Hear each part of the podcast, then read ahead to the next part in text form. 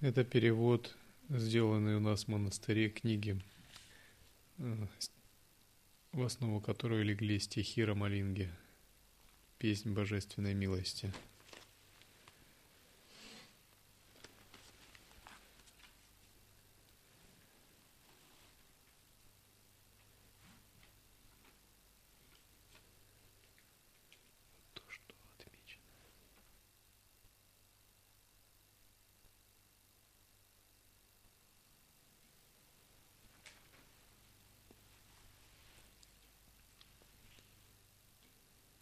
этом мире я никогда не забывал тебя.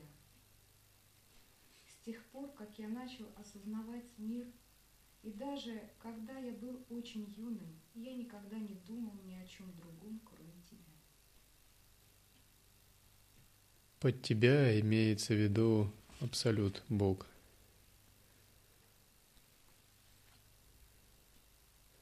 Я ни о чем ни другом не думал, кроме тебя.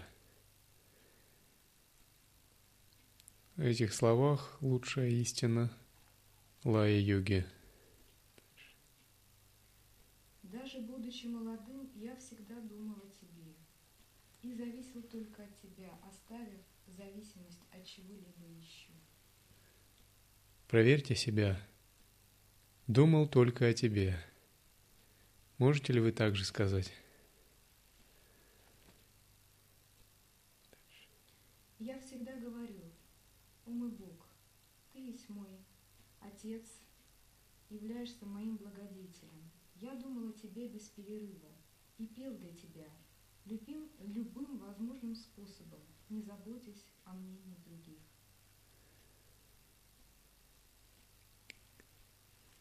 Думал о тебе без перерыва.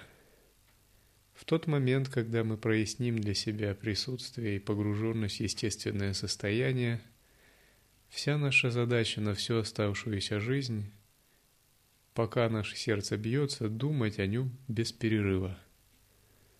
Рамалинга говорит здесь простыми словами.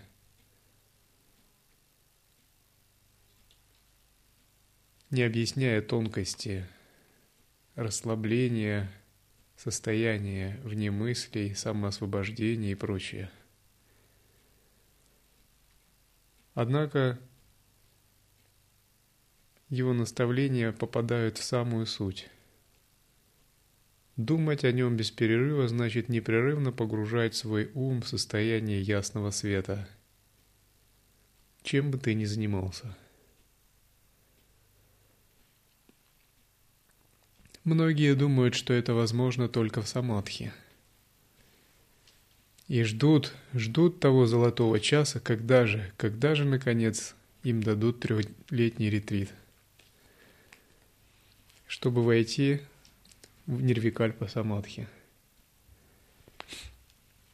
надеясь на реализацию непроявленного. На самом деле это всего лишь половина практики дхармы.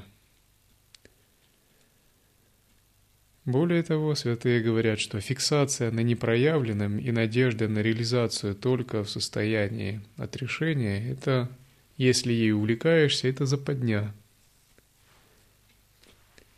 Другими словами, созерцание ясного света должно длиться непрерывно, где бы ты ни находился. Разумеется, состояние самадхи крайне полезно для каждого йогина. Тем не менее, нирвикальпа самадхи должно перерасти, перерасти в сахаджа. Выйдя из ретрита, открыв глаза, мы должны понять ясный свет в обычном состоянии. В этом состоит реализация.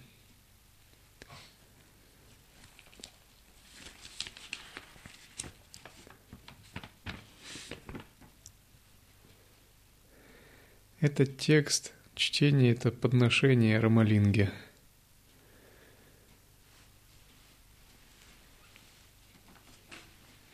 Я думаю, у нас будет в будущем его большое изображение и статуя.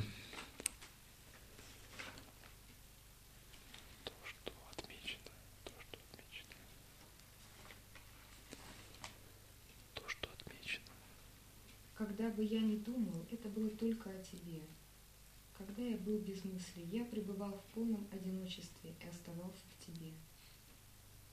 Я не сделал ничего даже в малейшей мере, как проявление моей воли. Я делал все через твою волю. Все это, о мой Бог, ты знаешь, нужно ли мне так часто повторять. Еще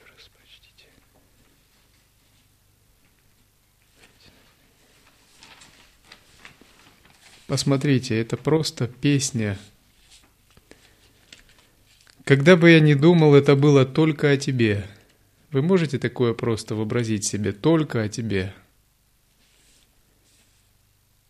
Когда бы я был без мыслей, я пребывал в полном одиночестве и оставался в тебе. Возникают мысли, я пребываю в безграничном ясном свете. Нет мыслей, я пребываю там же. Я не сделал ничего даже в малейшей мере, как проявление моей воли. Когда вы себе сможете это сказать, вся дхарма будет реализована вами. Когда от вас, от вашей воли не останется ничего. Когда ваш ум, эго и тело станут рабом, марионеткой ясного света. Когда они полностью ему сдадутся, полностью подчинятся – когда только абсолютное «я» будет руководить вашим умом и эго. До тех пор, пока остается маленькая воля, волька, чайтасика, исходящая от ума, эго, это невозможно. Поэтому мы говорим отпускание, самоотдача, отсечение «я». Стать пучком соломы, полым бамбуком – Мы, конечно, думаем, что мы имеем чего-то ценное, что наше эго есть Бог весь что. Тем не менее, мы не понимаем, что это цепи на ногах. И мы можем, конечно, за него держаться. Однако, когда мы соприкасаемся с ясным светом, мы видим, что как только мы отпустим цепляние за «я», то мы поменяемся с ясным светом местами. Мы сами станем этим ясным светом мы ничего не потеряем, мы приобретем просто весь статус, все положение, все бытие ясного света. Тогда мы смеемся, мы думаем, надо же, но я был и глупец. Такую славу, такое блаженство я разменивал на тщеславие, э, мелкие вещи, на эгоизм, на привязанность и прочее. Как же я был одурачен всем этим. Как я вообще мог даже такое допустить себе? Когда мы это понимаем, нам хочется отхлестать себя по щекам за нашу тупость. Однако мы можем это только понять, только когда мы уже проникнем в этот ясный свет, и вся э, глупость, иллюзия «я» будет высвечена с потрясающей силой – Тогда нам хочется плакать по другим людям, которые не видят этого и играют в свои привычные игры. Гнева, ненависти, привязанности, жадности, эгоизма, гордости. Мы думаем, несчастные, несчастные. Как же им помочь?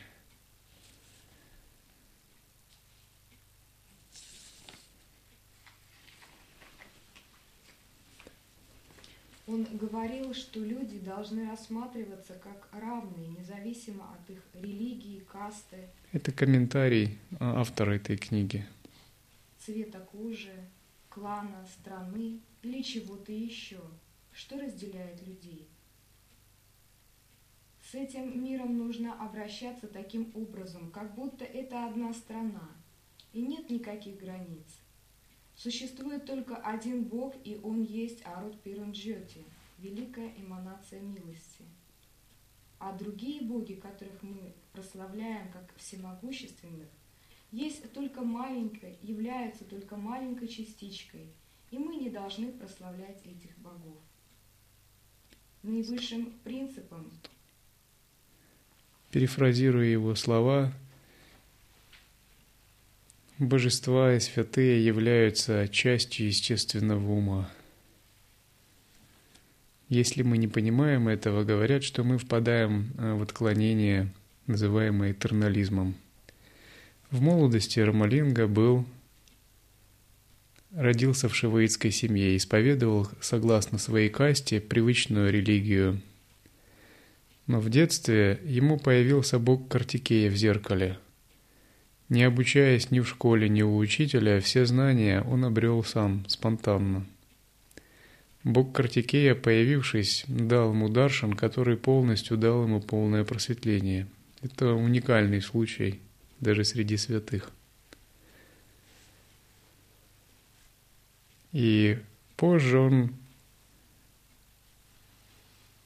говорил, что дхарма не должна иметь фиксации на уровне ума.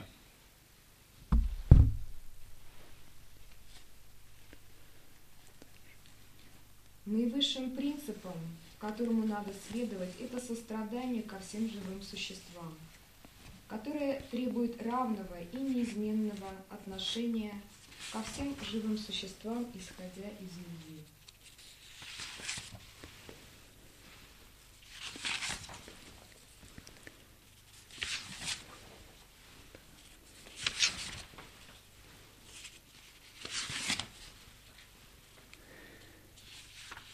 Сейчас многие считают, что его песнь божественной милости, его строки э, приравнивают к ведам, а некоторые даже считают, что они выше вед.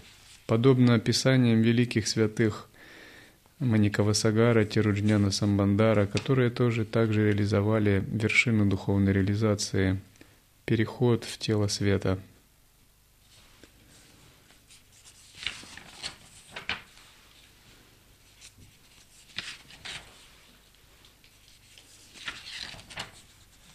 Когда-то Рамалинга написал, что его миссия в этом мире не пустила больших корней в Индии.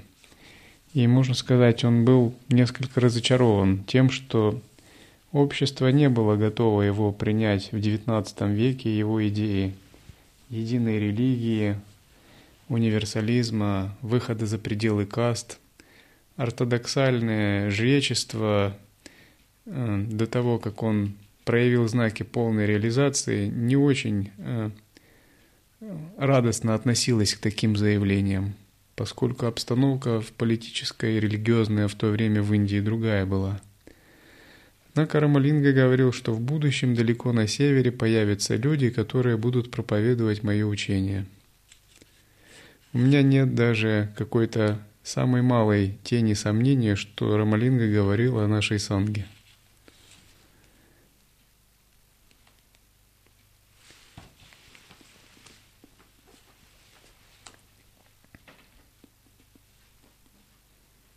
Можно сказать, что его пророчество сбылось. Он жил в прошлом веке, 1822 год. И все видели его, как он вел такой образ жизни и удивлялись его чудесам. В той части страны, где он жил, большинство людей были невежественны – и они имели сильные привязанности к их религиозным сектам, кастам, представлениям и так далее. Святой проповедовал им изменить себя, сделать общество бескастовым, но они не могли понять и оценить его учение. Однако он рассматривался всеми, кто его знал, как великий святой. Мы способны понять его величие, э, великие принципы, которым он следовал, по которым жил, достигал, учил других через Писание тех, кто писал о нем и через бесчисленные вечные гимны, в которых он упоминал об этих вещах.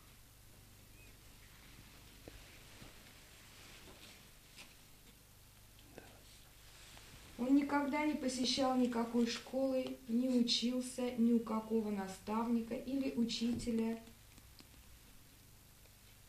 или у гуру. Он вел жизнь великого святого с детства и был очень великим преданным Бога с детства.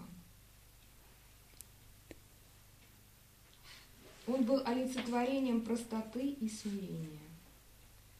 Он был воплощением сострадания. Всем людям нравятся святые, ученые люди, йоги и набожные люди э, тех времен, то есть современники рассматривали его как наиболее ученого и набожного святого во всех йогах и как великого джняни. Он сочинил около десяти тысяч стихов, которые были гимнами величию всемогущему Богу, путем совершенствования души, состраданию ко всем живым существам.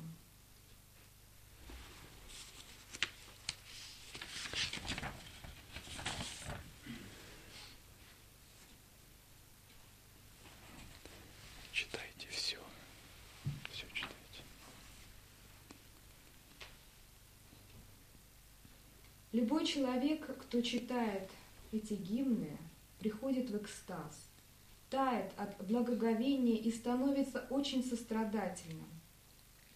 Отвлечение ума через пять органов чувств автоматически перекрывается, и ум становится наполненным любовью Бога и божественной любовью. В его гимнах нет никакой необходимости в аллегориях, в аналогиях или воображаемых описаниях. Они, есть спонтан, они являются спонтанным изливанием мощных чувств, берущих свой источник из эмоций чарующего покоя, спокойствия. Это наилучшие слова, приведенные в наилучший порядок. Они легко понимаются, и их язык простой и непосредственный. По своему стандарту это стихи очень возвышенного и высокого порядка. В них вы проходите через молитву, которая совершенствует душу, достигаете благословения Бога на благосостояние всех людей и всех живых существ.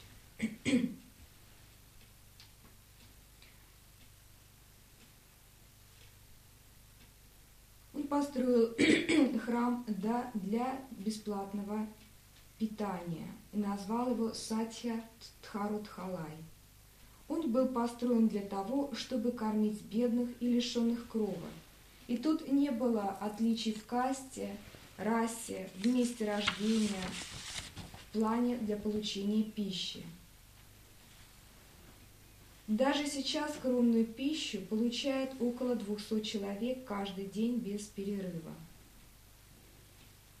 Он построил также храм истины великой мудрости, храм, названный Сатяджняна Самбай, символ великой истины, предназначенный для понимания Бога и Его милости.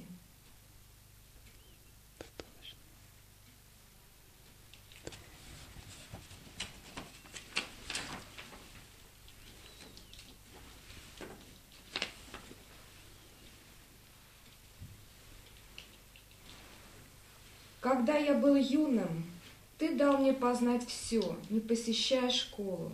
Ты дал мне познать все досконально, и такое устранил, и также устранил все недостатки во мне, и заставил меня пробудиться от сна. Ты мой возлюбленный отец, кто сделал все это? ты проявился во мне.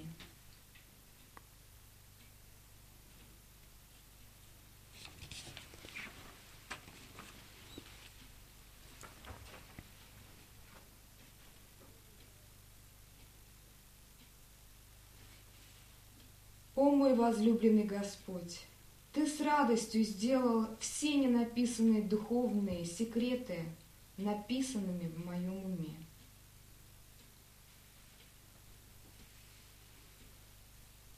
Я получил Твою великую милость, которая позволяет каждому понимать все в одну секунду. И что здесь еще можно сказать?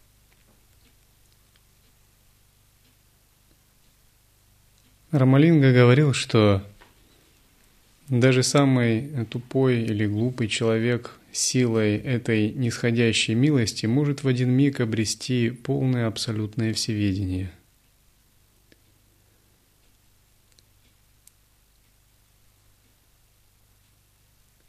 Есть такое выражение, что Абсолют является вором в теле человека – он пребывает там без его ведома. Он уже пребывает, но человек не знает об этом.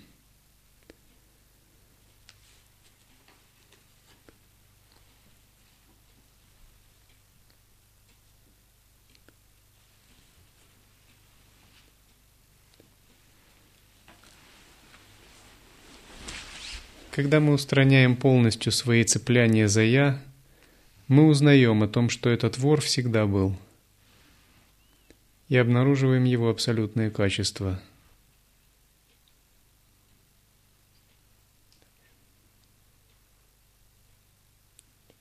Это свет Божьей милости, это свет, который дал мне познать и понять все без изучения.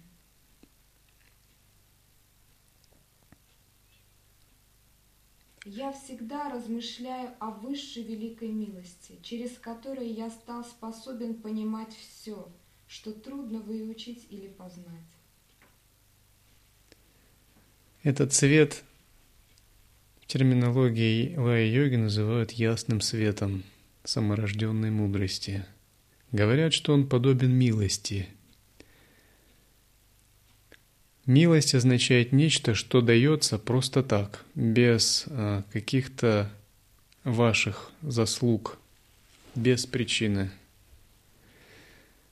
Таким же образом, когда мы практикуем, мы подходим к такой точке, когда мы обнаруживаем, что этот свет существует всегда в виде милости, и мы не можем его улучшить ни духовной практикой, ни аскетизмом. Единственное, что идет в расчет, это отсечение нашего «я» и самоотдача.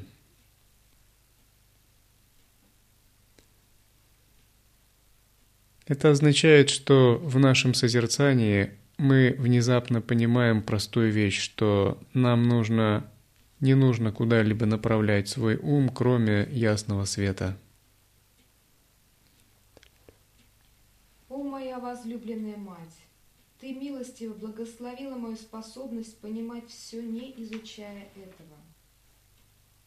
Здесь Богу адресуется в этих станциях как матери, к той матери, что есть лучший пример любви, доброты по отношению к ее детям.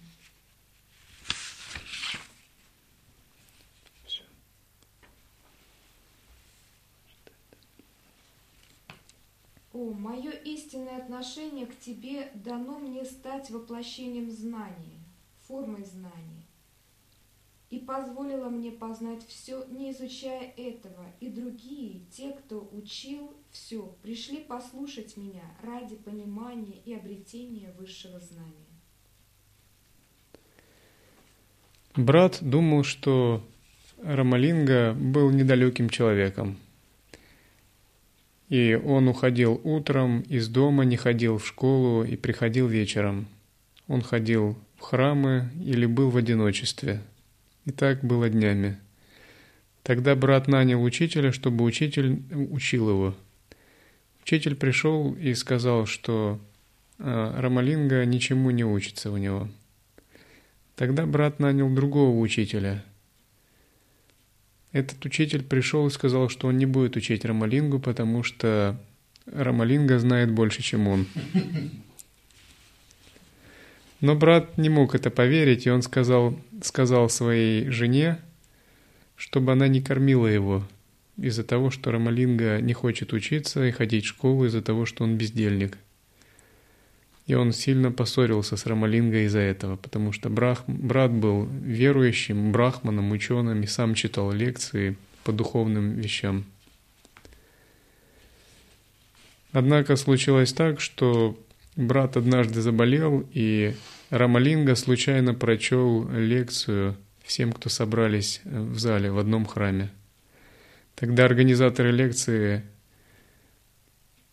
были настолько увлечены его лекцией, и все люди, они сидели несколько часов, слушая его проповедь. И организаторы попросили, сказали, что они были бы очень рады, если бы всю оставшуюся часть лекции провел Рамалинга. Брат не поверил этому, и в следующий раз он пришел и слушал, как Рамалинга читает лекцию, подглядывая. Тогда внезапно он увидел, что его брат — это вовсе не, не брат, а его брат — это само божество — он его увидел в виде одного божества, по-моему, в виде Картикеи. С тех пор он общался с ним очень почтительно, обращался.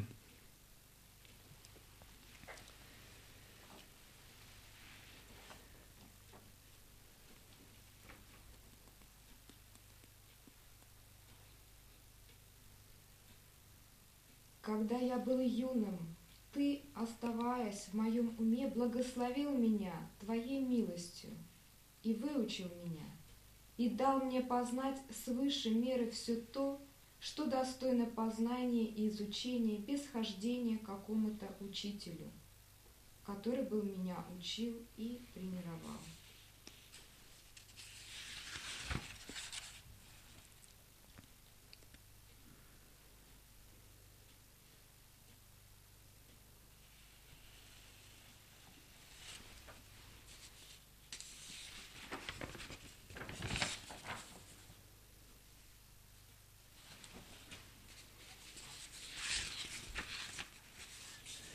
И когда брат узнал об этом, он сказал снова жене кормить его.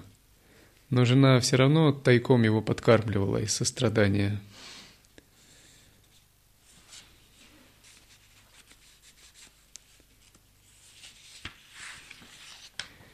Рамалинга также почитал как своего учителя Тируджняна Самбандара Свамигала, известного Махасидху, который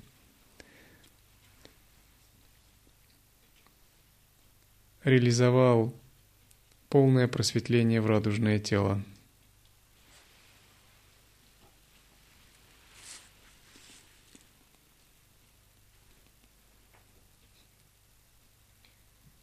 О Бог всех богов, Ты позволил мне познать все познаваемое. Ты позволил мне любить Тебя. Ты дал мне понять всякими способами – что наслаждение этого мира подобно миражу и нереально. Мой дорогой Господь, Ты остаешься внутри меня. Ты благословляешь меня Твоей милостью. Ты сделал меня достаточно великим, чтобы я не шел к какому-то и не кому-то и не просил что-то. И все это по Твоей милости – ты действительно милосердный. Ты стал великим, милостивым покровителем, когда я был юным и взял меня в свою паству. Наслаждение этого мира подобно миражу. Это следует всякий раз повторять, когда ум или эго захочет получить наслаждение отдельно от ясного света. Проблема не не в самом наслаждении. Проблема в том, что эго и ум хочет наслаждаться этим отдельно от ясного света, хочет приписать наслаждению какое-то собственное существование и цепляется за него. Это мы должны вспоминать, когда едим просад, когда переживаем любые ощущения, зная, что наслаждение вне созерцания ясного света есть карма, есть кармическая, греховно обусловленная деятельность. Хотя у нас нет как такового термина «грех». Скорее, в тантре нет, в принципе, разделения. Но можно сказать, есть единственный грех – это грех бессознательности. Когда мы не воссоединяем созерцательное присутствие с тем, что мы делаем, это приводит к потере энергии, к отвлечениям, к потере созерцания ясного света –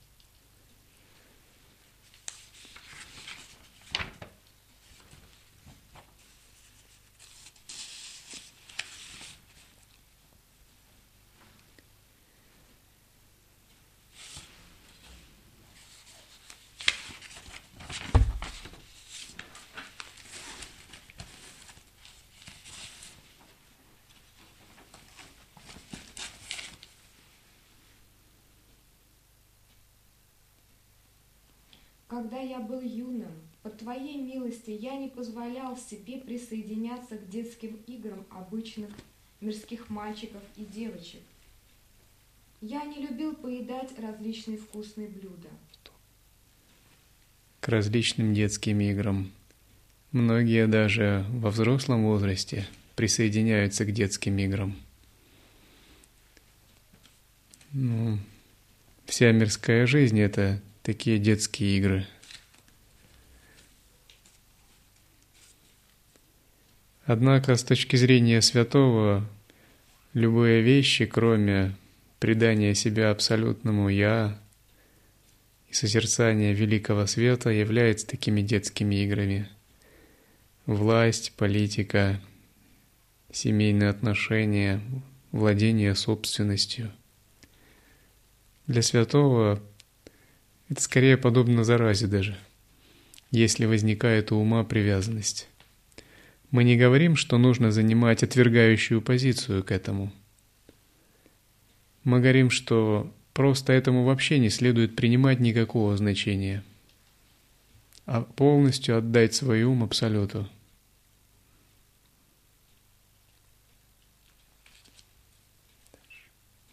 Я не проявлял интереса к рисованию фантастических картинок, не тратила время на рассматривание и удивление обычным вещам, не говорил чего-то не относящегося к делу, не плакал и не рыдал жалобно, как это делают дети. Я не ввязывался в ссоры с другими детьми, не делал пакостей, какие обычно делают дети – не потворствовал чему-то воображаемому. Не плакал и не рыдал за чего-либо, чтобы повлиять слезами на чувства матери. И ты, наделив меня мудростью, заставил почти все время находиться в одиночестве. И я принимал вещи так, как они приходили – не имея ни к чему симпатии или антипатии. Я всегда пел имя Бога и делал какую-то епитемию. Я всегда восхвалял и молился Тебе. Я сострадал мучаемся живым существам. Всегда пытался следовать высоким идеалам и принципам, воспевая Тебя и делая Тебе поклонение – и был очень благочестивым по отношению к тебе. Даже эти стихи Рамалинга, когда писал, он очень стеснялся этих стихов, и он не был инициатором их публикации. И он всегда сомневался, а, не является ли это его самовыражением. И только его друзья уговаривали их напечатать. И он говорил, что я их пишу только потому, что через меня этот абсолют изливается, и я это не отвергаю. Но если бы это было моим собственным излиянием, я провалился сквозь землю от стыда. Ты заставлял меня все это делать, о мой Бог, для всего, что я сделал по Твоей неограниченной великой милости. Таким образом, я могу вообразить, как я могу восславить тебя.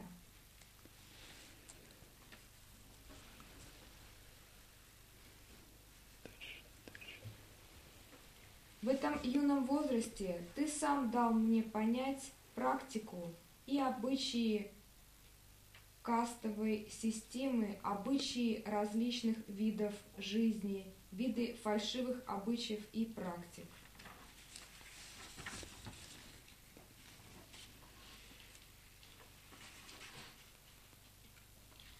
Что все они есть неправ... неправедные, несправедливые, и ты не позволил мне следовать им. Когда я стала старше, ты позволил мне подняться на более высокий духовный уровень и еще выше.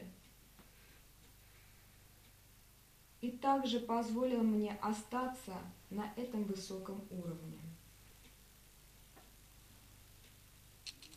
Когда я стал молодым человеком, ты заставил меня повиноваться. Увлечение и искушение мирскими наслаждениями, что есть неотъемлемое качество этого возраста, по Твоей милости не возникали во мне даже в малейшей степени.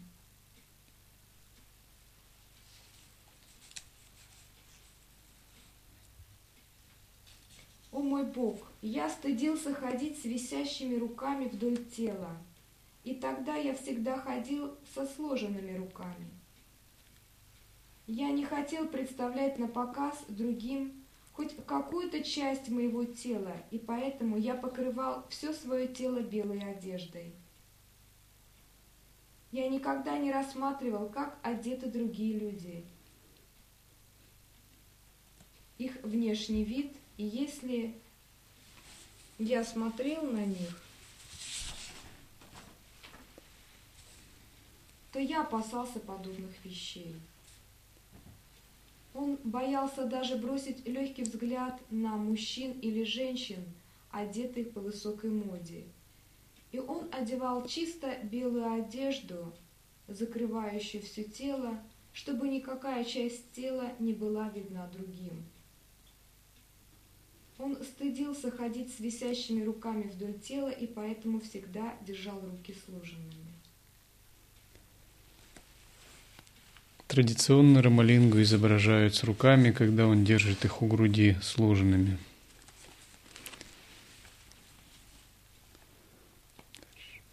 Он изображается всегда со сложенными руками. В станцах он также имеет э, сложенные в статуях в статуях он также имеет сложенные руки. Он носил только чистую белую одежду. Тхоти покрывала его тело только до колен. Было модным носить тхоти, не спадающими ниже лодыжек, но простые люди нашли его только, шили его только до колен. Носили, носили его только до колен.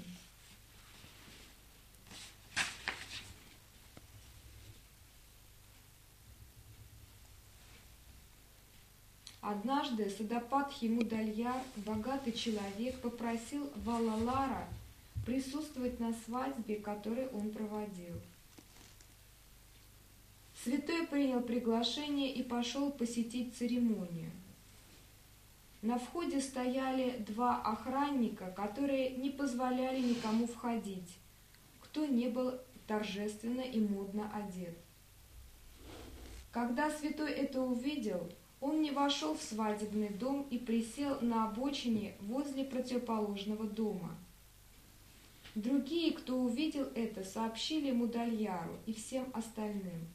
Они все вышли и попросили святого присутствовать на свадьбе.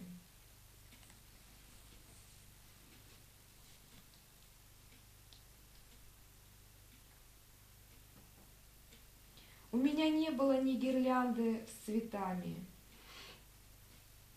ни белой рубашки, ни хорошего тхоти. Я не был известным, у меня не было денег или имени.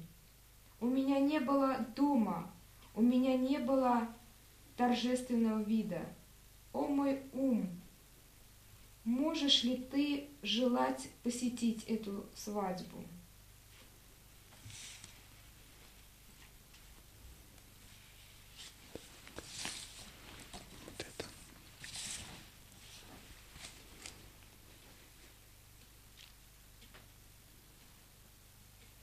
Его друзья одели в тхоте, отливающий серебром. Но из-за этого святой выглядел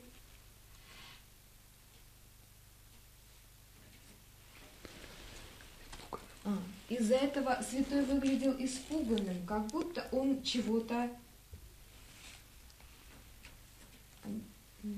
боялся. боялся. Друзья не понимали, чего он опасается. Он никогда а, не носил зонтика над головой, чтобы защитить себя от солнца или дождя. Когда другие держали для него зонтик, он думал, что это уже слишком, и боялся этого.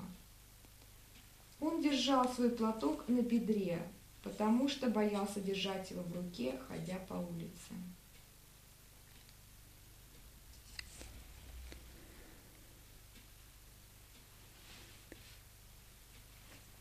Далее он пишет, «У меня было видение Господа, и я хотел оставить это в тайне от всех. Это великое достижение. Но я стал известным народу. Я не могу понять, от Бога ли было оно. Ему не нравилось оставаться в больших городах. Большую времени, часть времени он жил в Мадрасе до 29 лет и проводил в одиночестве в храмах, в деревнях, в открытых полях чтобы быть вдалеке от городской суеты.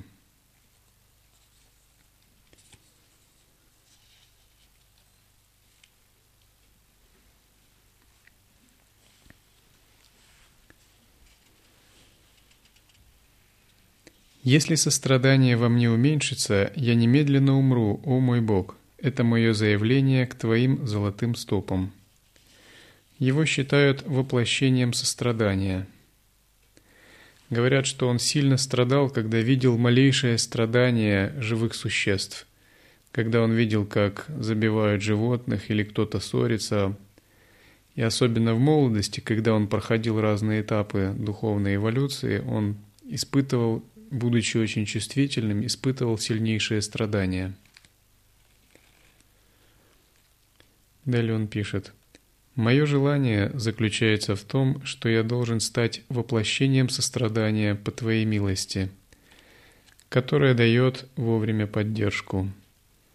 Я должен быть способен дать облегчение тем страдающим от тяжелого горя и сделать их счастливыми. Я не могу видеть или слышать страдающих или бедствующими ни одно живое существо в земном мире – даже в малейшей степени, и я не могу терпеть это чувство даже одну секунду. Когда бы я ни думал о Твоей милости, я прошу, чтобы Ты позволил благодеяние, которое бы устранило горе этих живых существ по Твоей милости. О мой Отец, я должен чувствовать и обращаться с каждым живым существом, как с моей собственной душой – я должен сделать их счастливыми, и я должен быть способен устранить трудности, препятствия и ограничения, приходящие к ним. Я должен быть способен устранить их страх и сделать их счастливыми. Это мое желание.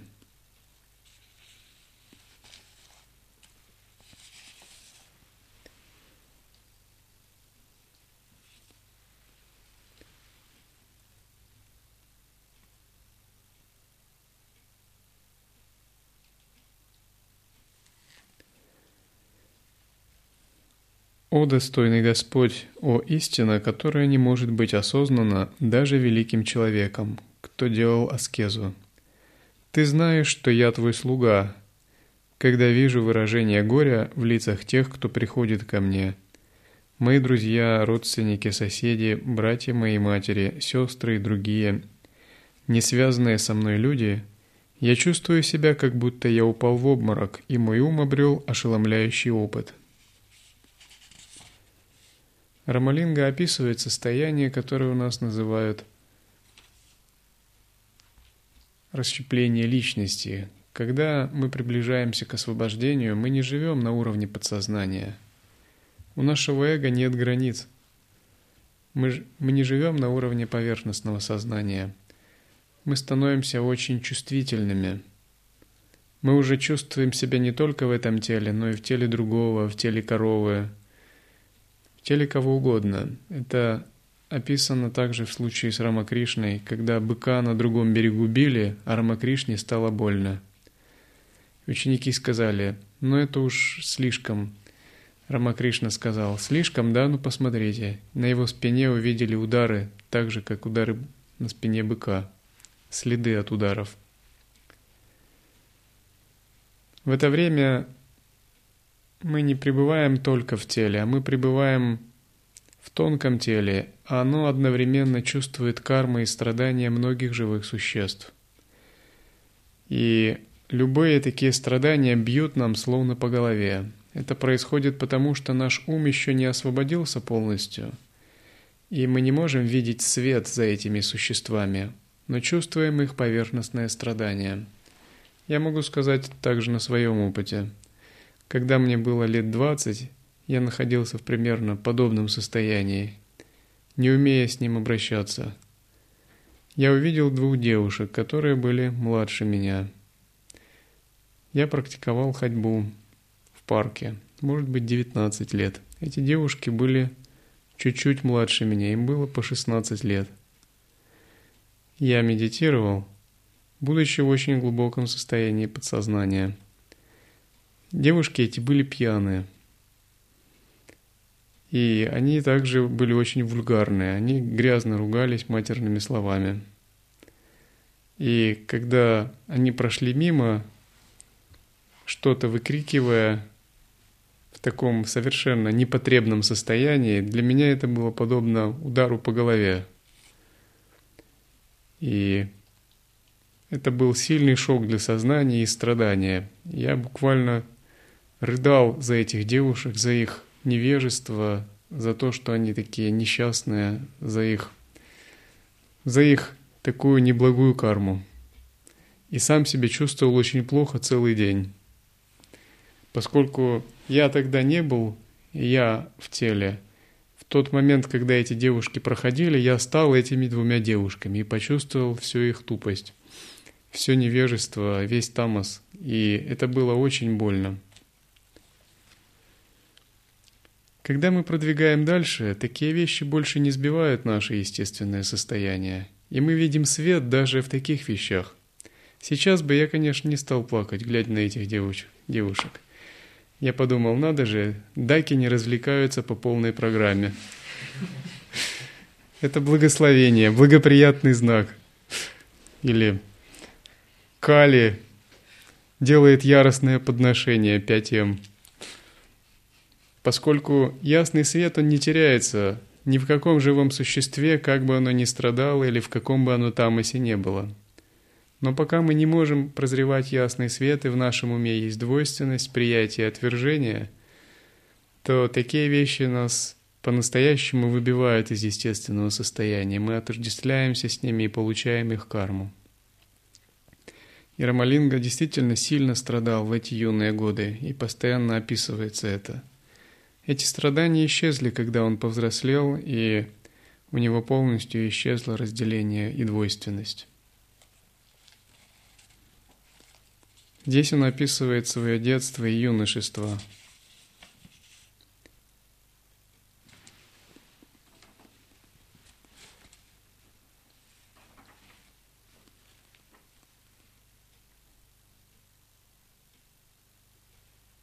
О единственный высший, танцует в доме мудрости. Знаешь ли ты, что когда я слышу, как кто-то говорит другому, что личность, живущая в одном из домов этой улицы, умерла, оставив жизнь, а родственники плачут, то мой ум поражен и потрясен в величайшей степени.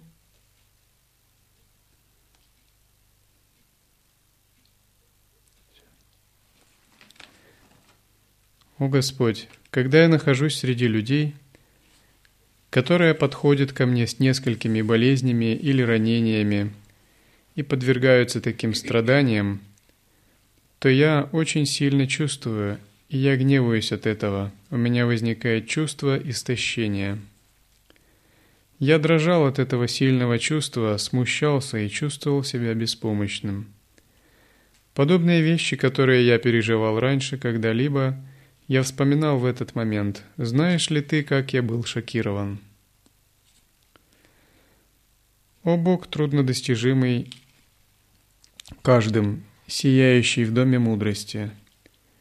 В этом мире, когда бы я ни проходил мимо кого-то, говорящего – что кто-то терпит муки голода, что они голодны, и из-за истощения они борются за выживание, мой ум получал очень сильный шок. Если бы что-то в этих в этом мире сказал, что он голоден, мой ум бы получил очень сильное потрясение. О мой отец, где бы вороны не каркали, коршуны не произведили резких звуков, не кричали бы совы, а птицы бы не шумели, са, не шипели. Эти звуки означают, означали дурные предзнаменования. Если я их видел, мой ум ломался, и я чувствовал страх, истощение, подобно тому, как если бы я упал в обморок. Когда мы пребываем в таком сознании, мы становимся очень чувствительными, обнаженными, словно с с нас сняли панцирь или кожу. И сознание становится очень подвижным, непостоянным. Любая малейшая вещь выбивает его. Оно меняется с большой скоростью, под малейшим воздействием, одно неосторожное слово, нечто происходящее и прочее. Поскольку ум в это время еще не стабилизировался, он не обрел устойчивость в ясном свете – он становится очень текучим. И описывали случаи, когда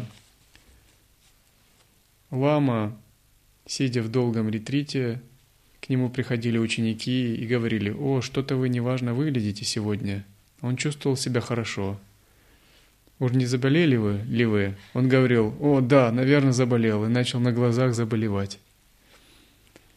На следующий день к нему приходили ученики и говорили, «О, а сегодня вы лучше выглядите, наверное, вы выздоравливаете». И он начинал выздоравливать. В это время ум настолько подвижен, что простые слова могут полностью изменить энергетическое состояние или событие.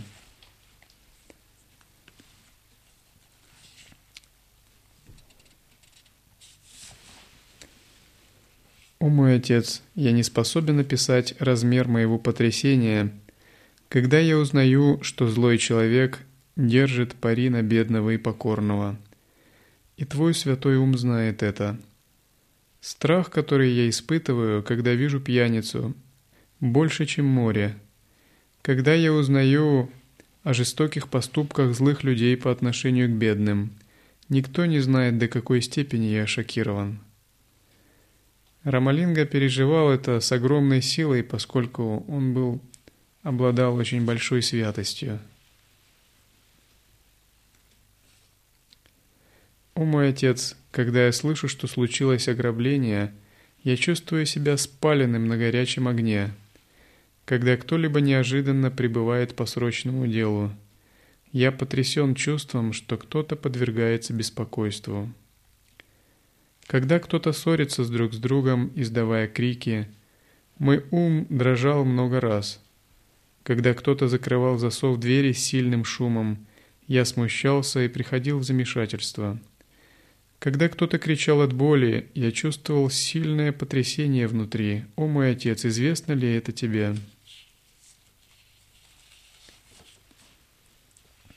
Когда я видел кого-то плачущим от горя со слезами на глазах, Возможно, даже из-за неудачного случая я также плакал, и слезы катились с моих глаз, сильным чувством потрясения, с выражением «что с ним случилось?».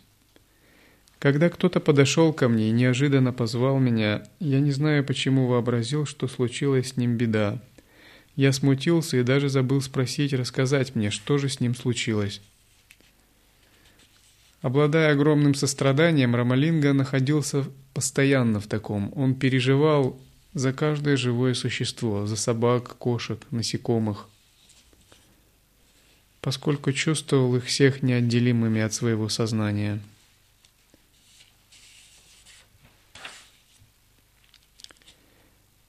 Где бы я ни видел коров, скот и других животных, кричащих от боли, я чувствовал, как будто бы я полностью истощен.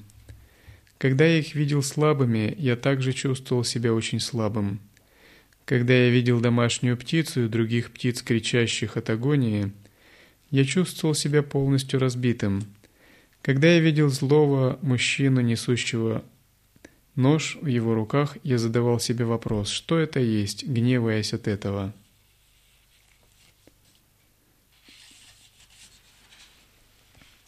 Где бы я ни видел рисовые поля, засохшие из-за засухи, я чувствовал себя высохшим. Когда я видел людей, ничего не имеющих в крайней бедности, ходящих от дома к дому и просящим милостыню, и не получающим достаточно пищи, чтобы удовлетворить голод, я получал потрясающий шок. Где бы я ни видел людей, страдающих от неизлечимых болезней или от продолжительных болей, я чувствую, как будто я получил сильную, сильную боль. Когда бы я не видел бедного человека, страдающего от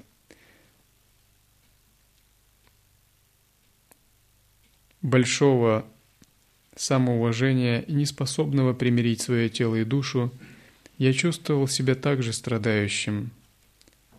Когда я видел людей, ставящих храмы для полубогов или маленьких богов и зовущих их – делая жертвоприношения животных, птиц, овец, свиней, козлов, петухов и куриц, убивая свои жертвы, я очень сильно чувствовал эти плохие поступки, и моя душа боялась, когда я проходил мимо подобных плохих храмов. Когда бы скверный или безнравственный человек не начинал убивать неожиданно других живых существ, я боялся, когда бы я не видел, как другие живые существа бьются в агонии, и я дрожал от страха. На этой земле, когда бы я не видел рыбные сети, рыбные крючки, ловушки, о мой отец, мой ум всегда дрожал от страха за этих живых существ.